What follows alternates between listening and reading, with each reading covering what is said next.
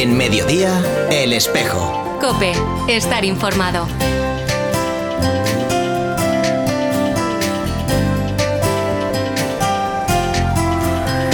Feliz Pascua de Resurrección. Cristo vive en medio de nosotros.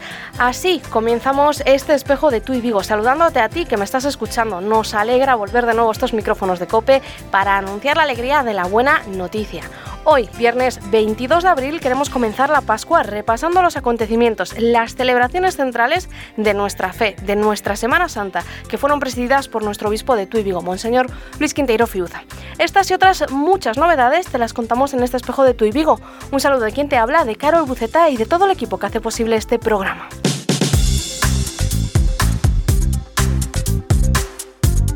Saludamos ya a nuestra compañera Nuria Núñez. Muy buenas tardes y feliz Pascua. Buenas tardes, Carol. Feliz Pascua. Antes de nada, a mí hoy me gustaría preguntarte cómo has vivido la Semana Santa, cómo estás viviendo esta alegría de la Pascua. Bueno, pues felizmente, la verdad, en, en, en una parroquia rural, en Gulans, cerca de Pontareas. Y hacía mucho tiempo que no iba a la vigilia, la verdad, la disfruté muchísimo y el encuentro posterior también, porque hubo hasta baile y... Hombre, hubo un, un encuentro sí, fraterno en toda regla sí. en una parroquia como tiene que ser, ¿no? Sí, sí, se juntaron además las cuatro parroquias, fue mm, la verdad muy emotivo, muy bonito. Pues como me alegra escuchar eso, eh, yo bueno, pues ya viviendo la Semana Santa también con, en compañía del obispo en la ciudad de Vigo y la verdad es que también muy contenta y muy contenta de volver a estar aquí en estos micrófonos contigo y con todas las personas que hoy nos están escuchando. Así que ya, sin más dilación, comenzamos, si te parece, repasando los acontecimientos más destacados de la Semana Santa. El obispo de Tuy Vigo, Monseñor Luis Quinteiro, presidió las celebraciones de Semana Santa en Vigo. Las celebraciones comenzaron el domingo de Ramos en la Eucaristía en el templo parroquial de María Auxiliadora y la posterior bendición de los ramos en la plaza de la Farola. Escuchamos a continuación un pequeño fragmento de la homilía de nuestro obispo durante la celebración eucarística del domingo de Ramos. La cruz de Jesucristo está presente en nuestra historia, en los enfermos, en los necesitados, en los pobres, en los que están afrontando una guerra terrible, como los de Ucrania ahora y tantos lugares del mundo. La cruz de Cristo, queridos hermanos, sigue real en el mundo. Jesús sigue muriendo en el mundo y está esperando hasta que todo se recapitule en Dios. Está esperando esa hora en que con Él vivamos para siempre juntos y unidos. Es esta hora de la historia, queridos hermanos, en la que nos toca vivir, en la que hemos de acoger a este Dios que nos salva, este Dios príncipe de la paz, este Dios dador de toda vida. El miércoles, los presbíteros de nuestra diócesis renovaron sus promesas sacerdotales durante la misa crismal presidida por el obispo en la Catedral de Tui. Durante esta celebración, el prelado de Tui Vigo, Monseñor Luis Quinteiro, bendijo el Santo Crisma y los óleos que se emplearán en los sacramentos durante todo el año. Durante la homilía, el obispo de Tui Vigo, Monseñor Luis Quinteiro, expresó que con esta misa crismal los sacerdotes están llamados a actualizar en el tiempo el sacerdocio de Jesucristo. Le escuchamos. Entre las necesidades hoy más urgentes, los sacerdotes hemos de renovar nuestra espiritualidad. Y esa espiritualidad nuestra se fundamenta cada día en la fidelidad a nuestra promesa del oficio divino, del rezo diario de los salmos en las horas canónicas. Es una obligación grave de nuestro ministerio. Pero además, si no somos fieles a esta misión, lo más normal es que nuestra vida interior esté rota sin anclaje en la palabra de Dios. Necesitamos rezar los salmos cada día y ofrecer con ellos nuestra vida y vivirla a la luz de Dios. Monseñor Luis Quinteiro Fiuza presidió el Triduo Pascual en la Concatedral Basílica de Santa María de Vigo. Escuchamos ahora un fragmento de su homilía durante la Eucaristía celebrada el jueves con motivo de la última cena del Señor. Porque el mundo hoy también necesita encontrar la salvación de Dios, necesita encontrar el amor de Jesús. Y nosotros los cristianos estamos enviados para ser testigos y prolongadores del amor de Jesús. Por eso necesitamos en un día como hoy dejarnos llenar de los sentimientos de Jesús, de su ternura, de su sufrimiento, de su esperanza, de su tesón, de su valentía, de su caminar hasta la cruz. También nosotros necesitamos fortalecer nuestra vida y pedirle al Señor fuerza para seguir adelante. Tras la celebración eucarística, los cofrades salieron a las calles de Vigo a procesionar desde el Templo del Sagrado Corazón hasta la iglesia de Santiago Mayor de Vigo. Escuchamos ahora un pequeño fragmento de las palabras de Monseñor Luis Quintero Fiuza durante el oficio de la Pasión del Señor el Viernes Santo desde la Concatedral Basílica. La Iglesia celebra con tanto interés, con tanta fuerza, con tanta devoción este día. Porque la muerte de Jesucristo no es una muerte más. Es aquella muerte que da sentido a todas las muertes. Es aquella muerte que engloba en sí todo dolor, toda angustia de la vida, todo fracaso de la vida y lo lleva sobre sus espaldas a la cruz. En la cruz de Cristo pende Jesucristo y con él pende todo el dolor, todo el pecado, toda la angustia de la historia. Por eso es tan importante, tan decisiva, tan fundamental la muerte de Jesucristo. También el viernes se celebraron las procesiones del Santo Entierro en la ciudad de Vigo y el Vía Crucis organizado por Cursillos de Cristiandad en Aguía. El sábado la ciudad de Vigo finalizó su triduo pascual con la vigilia, que el obispo presidió en la Concatedral Basílica. Escuchamos un fragmento de las palabras de Monseñor Luis Quintero. Jesucristo es la vida, pero hay palabras y realidades que simbolizan la vida. Son la paz, son el amor, son la esperanza, son la dignidad. Y nosotros, queridos hermanos, tenemos que anunciar a Jesucristo llevando la paz, llevando el amor al mundo, en lucha contra el odio, llevando la dignidad a las personas en un mundo que tantas veces prostituye a las personas. Cristianos tenemos que ser esa luz nueva, esa agua que vivifica y da sentido y esperanza a una cosecha que se espera. En el mundo de hoy, queridos hermanos, a pesar de que somos pobres, como vasijas de barro, como aquellos primeros discípulos en la noche de los tiempos, estamos llamados a anunciar a Jesucristo. La ciudad de Tui, así como el resto de las parroquias de la diócesis, celebró la Semana Santa con procesiones de nuevo en las calles y acompañados por el rector y el formador del Seminario Mayor de Vigo, Ángel Carnicero y Samuel Montes. Ambos sacerdotes, Ángel Carnicero y Samuel Montes, fueron los encargados de predicar el sermón del encuentro y el del desenclavo sucesivamente allí en la ciudad tudense. Finalmente, el domingo de resurrección, el obispo de Tui Vigo, Monseñor Luis Quinteiro, presidió la Eucaristía en la Catedral Tudense. Terminada la Semana Santa, nos adentramos en el tiempo litúrgico de la Pascua.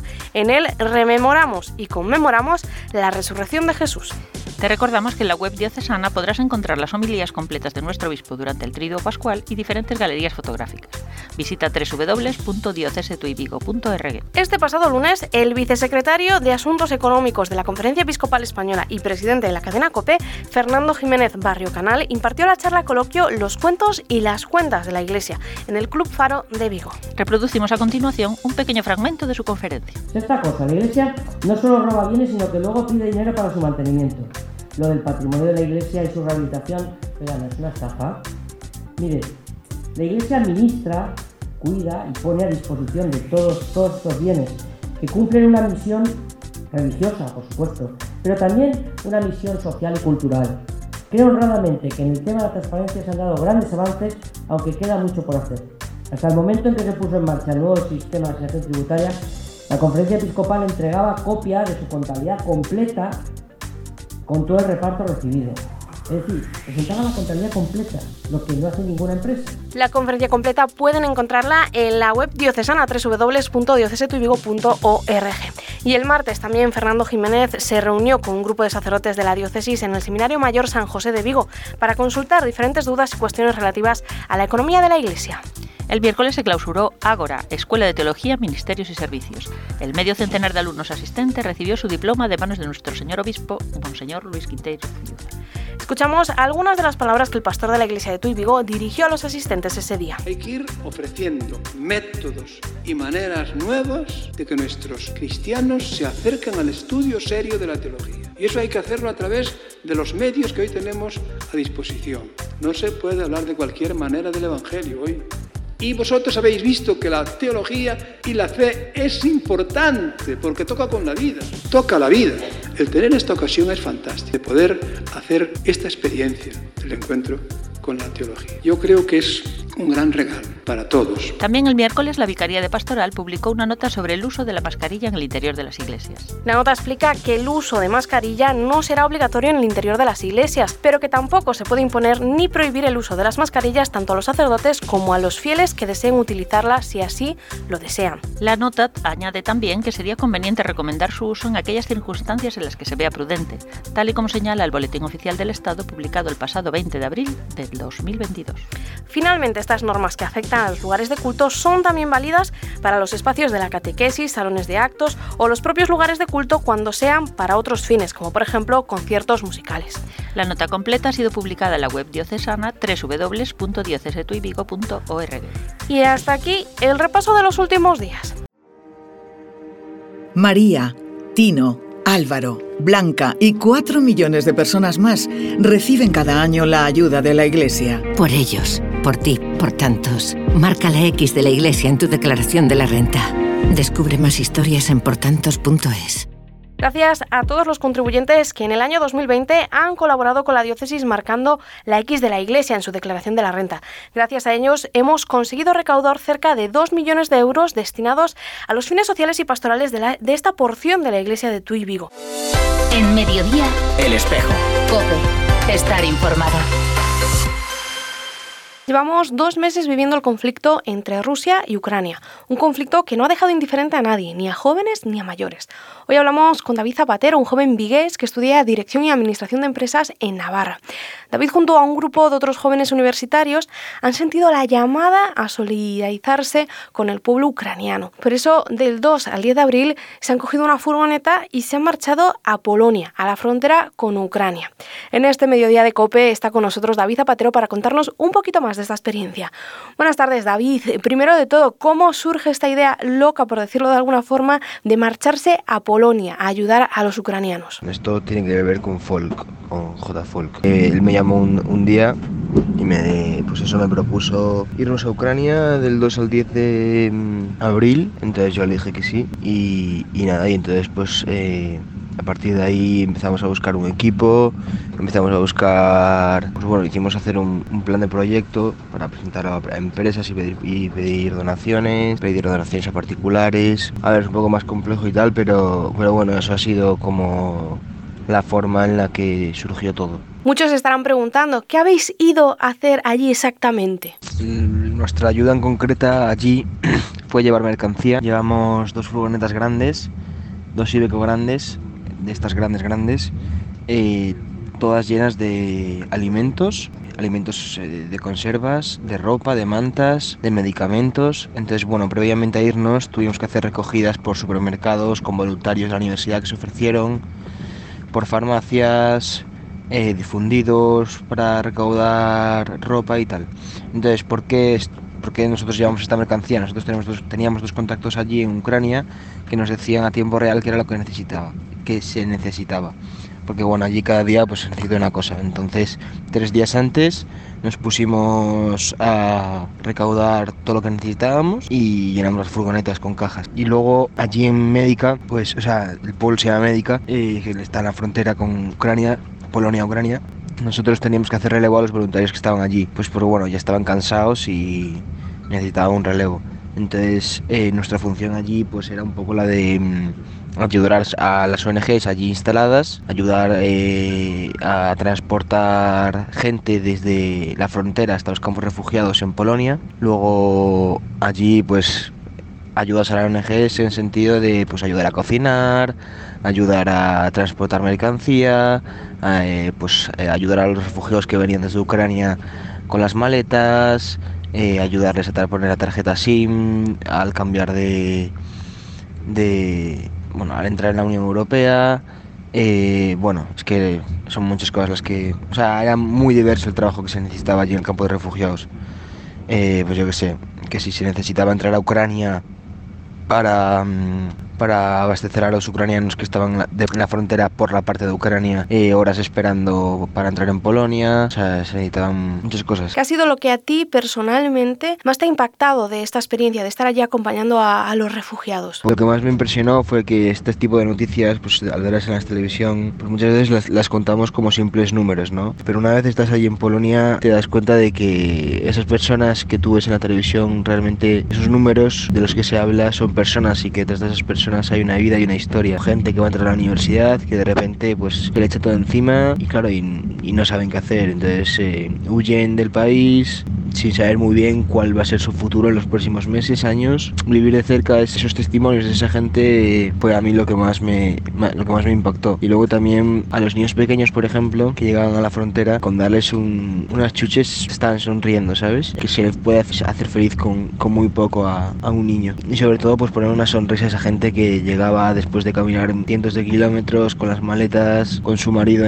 que se tenía que quedar en Ucrania. Entonces, bueno, poner una sonrisa yo creo que era lo más importante y lo que más alegraba a esa gente. Os habéis marchado ocho días a Polonia, a la frontera con Ucrania, y la gran pregunta, ¿y ahora qué? ¿Cuál es el pozo de esta experiencia? ¿Cómo se transforma esta experiencia en la vida ordinaria de cada día? En primer lugar, empezar a rezar por esas personas que hemos conocido y que no conocemos. Eso en primer lugar, que creo que es algo que podemos hacer todos, pero sobre todo nosotros más que lo hemos vivido y, somos conscientes de lo que está sucediendo allí. Así, en la vida ordinaria, pues, pues valorar todo lo que tenemos, ¿no? que muchas veces no, no valoramos ni siquiera el poder levantarnos y que es una suerte que tenemos, ¿no? que, que Dios nos da la oportunidad de vivir cada día como, como un día nuevo y sobre todo yo diría eso, o sea, aprender a valorar cada cosa que tenemos, cada cosa que hacemos. Y luego todos los que nos fuimos a Ucrania estamos eh, también viendo voluntariados, queremos hacer un voluntariado todos en julio, entonces bueno, estamos viendo ahora voluntariados, tenemos opciones en África, en Sudamérica, en Asia, tenemos que determinar qué es lo que queremos hacer y dónde vamos a ir. También está la opción de Ucrania si eh, la guerra termina, pero claro, como no sabemos aún si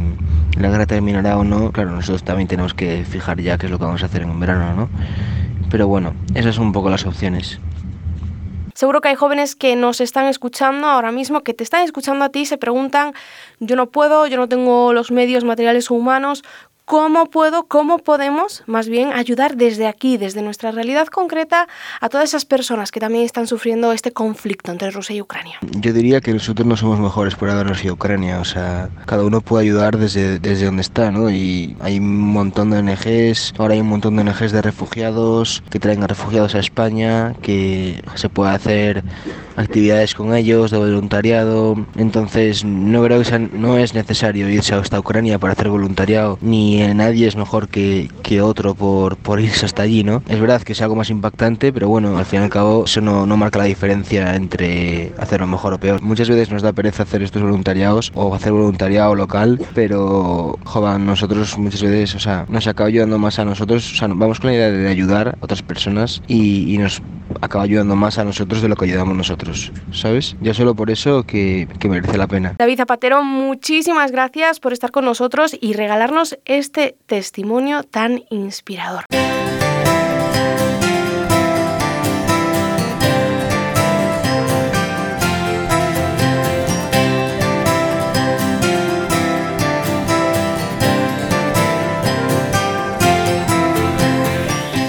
Algunos de los actos que se llevarán a cabo en el territorio eclesial de la diócesis durante los próximos días. Hoy a las ocho y media de la tarde se estrena en el Cine Salesianos de Vigo la película Misterio en el Pazo, producida por Bosco Visión, Producinema en Galicia. El estreno contará con la participación del equipo artístico y técnico que asistirá para comentar algunos de los momentos más curiosos y sorprendentes de la película. Escuchamos a continuación un mensaje del director y sacerdote Ángel Fernández Prado. Una película de cine amateur, cine independiente y cine espiritual, interpretada por jóvenes de Vigo, Moreira, Ponte Areas, Ourense y Santiago de Compostela. La hemos rodado íntegramente en el Pazo Torre Sagrero de Redondela y en Vigo, con la voz especial de Juan Lago como narrador de esta película. La película está basada en un texto anónimo del siglo XIX en la que una chica y sus amigos descubren el misterio que existe en un pazo gallego. Para los amigos de la chica son todo misterio y aventura, pero para ella es una experiencia espiritual que nunca olvidará. Asistirá al estreno en Vigo el equipo artístico y técnico de la película. Y antes del estreno proyectaremos el corto musical Permiso to Dance del grupo coreano K-pop BTS BTS y jóvenes de Espontáneas que se proyectó en el concierto Permission to Dance de los BTS en la ciudad de Los Ángeles, en Estados Unidos. Todo esto en el Cine Salesianos de Vigo, viernes 22 de abril a las 8 y media de la tarde. La entrada es gratuita hasta llenar aforo. Os esperamos. Hoy comienza el triduo en honor a San Pedro González Telmo, patrón de la ciudad tudense, de la ciudad de la diócesis de Tuy Vigo y de los navegantes. El triduo dará comienzo a las 8 de la tarde de hoy y será presidido por el vicario pastoral de la diócesis, José Vidal Novoa, durante este fin de semana.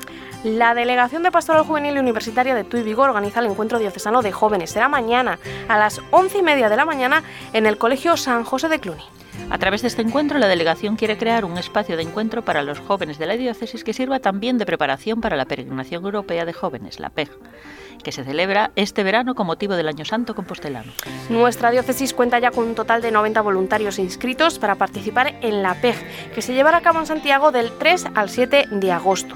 Los interesados en inscribirse pueden hacerlo a través de la página web de la delegación www.pjutuivigo.com. También mañana, sábado, a las once y media de la mañana, Música no Claustro organiza una jornada de estudios sobre la misa medieval de San Telmo en el convento de Santo Domingo y actual sede de la UNED en Tui. Los interesados en participar pueden inscribirse de manera gratuita a través de la página web www.musicanoclaustro.com esta jornada de estudio, así como la recuperación de la misa medieval de San Telmo, se enmarcan dentro de las fiestas de San Telmo, organizadas por la ciudad de Tui. El domingo a las cinco y media de la tarde, el ensemble de música antigua Seconda Práctica interpretará la misa medieval de San Telmo en la Catedral de Tui. El trabajo de recuperación de esta misa medieval de San Telmo ha sido posible gracias al Cabildo Catedralicio y a la organización de música No Claustro, en colaboración con otras instituciones públicas. El lunes la diócesis de Tuy Vigo celebra la fiesta de su santo patrón, San Pedro González Telmo. Habrá misas en la Catedral de Tuy desde las 8 hasta las 10 de la mañana. La misa solemne, presidida por el obispo de Tuy Vigo, Monseñor Luis Quinteiro, y la procesión de las reliquias será a las 11 de la mañana en la Catedral de Tuy. A las 7 de la tarde de ese mismo día se llevará a cabo un homenaje a los cofrades fallecidos durante todo el año en la iglesia de San Telmo, que contará con la participación de la banda de la Virlat. A las 9 de la noche de ese mismo lunes 25 de abril se celebrará la solemne procesión que finalizará con la ofrenda floral a San Telmo en la Plaza de San Fernando. El próximo sábado 30 de abril comienza la decimocuarta edición del ciclo de música San Martiño Barcia de Mera que se llevará a cabo a lo largo de los meses de abril y septiembre. El concierto inaugural será a las 8 de la tarde en la iglesia de Barcia de Mera y contará con la participación de los solistas Celia Rodríguez y Cristian Borrelli, bajo la dirección de Florian Blaschi. Ya está abierta la inscripción para la peregrinación diocesana Santiago de Compostela que organiza la Delegación de Pastoral de Santuarios y del Turismo el martes 17 de mayo. Los interesados en participar deben inscribirse en su parroquia de referencia antes del domingo 1 de mayo. También está abierta la inscripción para participar en los ejercicios espirituales que organiza la Delegación de Apostolado Seglar. Esta tanda de ejercicios espirituales, al estilo de San Ignacio de Loyola, serán impartidos por el rector del Seminario Mayor San José de Vigo, Ángel Carnicero, desde el domingo 15 hasta el martes 17 de mayo en el monasterio de Sobrado dos Monches. Los interesados en participar deben inscribirse antes del 11 de mayo a través del número de teléfono 660 257548. Lo repito, 660 257548. Hasta aquí este programa del espejo de tu y Vigo. Recuerda que puedes seguir la actualidad diocesana en www.diocesetuivigo.org o a través de nuestros perfiles en Instagram y Facebook. Escríbenos al correo radio para contarnos las noticias de tu parroquia, delegación, movimiento, etc.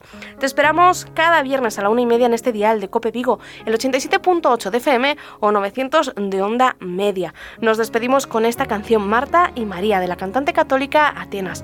Ojalá en este tiempo de Pascua podamos dejar a un lado las preocupaciones de cada día para celebrar con gozo la alegría de la resurrección.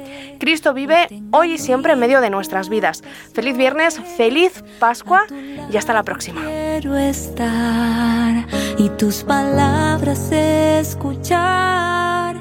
Aunque mi corazón se agite o tenga mil preocupaciones, solo una cosa es necesaria y no me será quitada.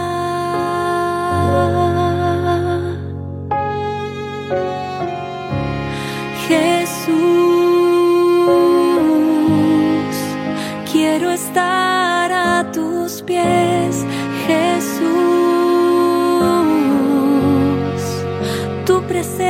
disfrutar, Jesús. Que no importe nada más, Jesús. Quiero estar.